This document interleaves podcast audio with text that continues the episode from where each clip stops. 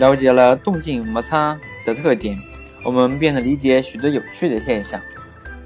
儿时，许多小朋友都自制过一种子弹竹枪，非常的有趣。它的构造非常简单，是一根手掌长的细小竹管，外径五到六毫米，配一个活塞棒即可。子弹是纸质的，把纸团放在嘴里，用牙齿咬得紧实些，将咬嚼过的纸活塞填充进铜口里，然后尽快的推压活塞棒，子弹丸就从枪口砰的一声飞出去，射程一米开外，劲头儿倍足，和真的放枪一样，能突然发射子弹，而且有响声。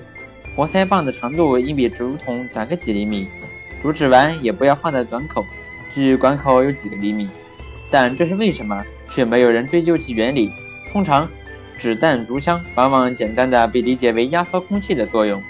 指丸和活塞之间封闭的空气，在活塞使劲推压时，空气压力急剧上升，从而迫使子弹飞出。但只凭这点不能解释子弹为什么会突然飞出去。在实际的机枪中，即使压缩空气，弹丸也不能够自动飞出，而需要扳机。任何枪支发出子弹是靠爆发力，所以放枪时要扣动扳机才行。那么竹枪的扳机在哪里？说实在的，因为用牙齿咬嚼弄湿的指丸内掩藏着眼睛看不见的自动扳机装置，不妨拿干石团做成的硬式子弹填充进去试试。即使是注意到不使空气从弹丸周围泄露出去。弹丸也绝对不能够做到劲头足足的飞出去，不信你可以试一试。这个装置就是利用静摩擦大于动摩擦力的库伦第三定律。弹丸静止时，其静摩擦力比动摩擦力大很多，所以弹丸的静摩擦力起到了积累气体压强的作用。空气室的压力充分上升之前，起着跨住扳机的作用。当压缩空气的压力大于指丸的静摩擦力时，弹丸一滑动。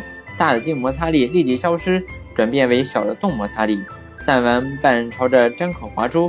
你会问，干的纸丸为什么不行呢？沾湿的纸和干的纸的摩擦，两者之间对于速度的敏感性有所不同。干纸的静摩擦力和动摩擦力在大小上并无太大差别，湿了差别就很大。静摩擦很小，动摩擦很大，属于温摩擦。因此，将弹丸弄湿这一点。对于摩擦的自动扳机作用是不可缺少的条件，这是儿童们在实践中获得的一项了不起的发明。